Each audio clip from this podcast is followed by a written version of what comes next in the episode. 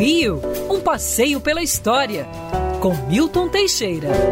Amigo ouvinte, nesse mês de março morria aos 55 anos o ex-governador de São Paulo, Ademar de Barros. Ademar de Barros foi prefeito e depois governador do estado de São Paulo. Ele era assim um político à antiga e era conhecido por desviar verbas públicas. Ele mesmo usou na sua campanha o mote: rouba mais faz. Ademar de Barros, pouca gente sabe, é escondia seu dinheiro no Rio de Janeiro. É, é. Ele tinha uma namorada aqui que ele chamava secretamente de Doutor Rui. Morava num casarão em Santa Teresa, onde tinha um cofre com milhões de dólares que ele levou do governo de São Paulo. Um belo dia de 1968, um grupo terrorista invadiu a casa e roubou o cofre. O dinheiro foi levado, depois foi trocado por cruzeiros.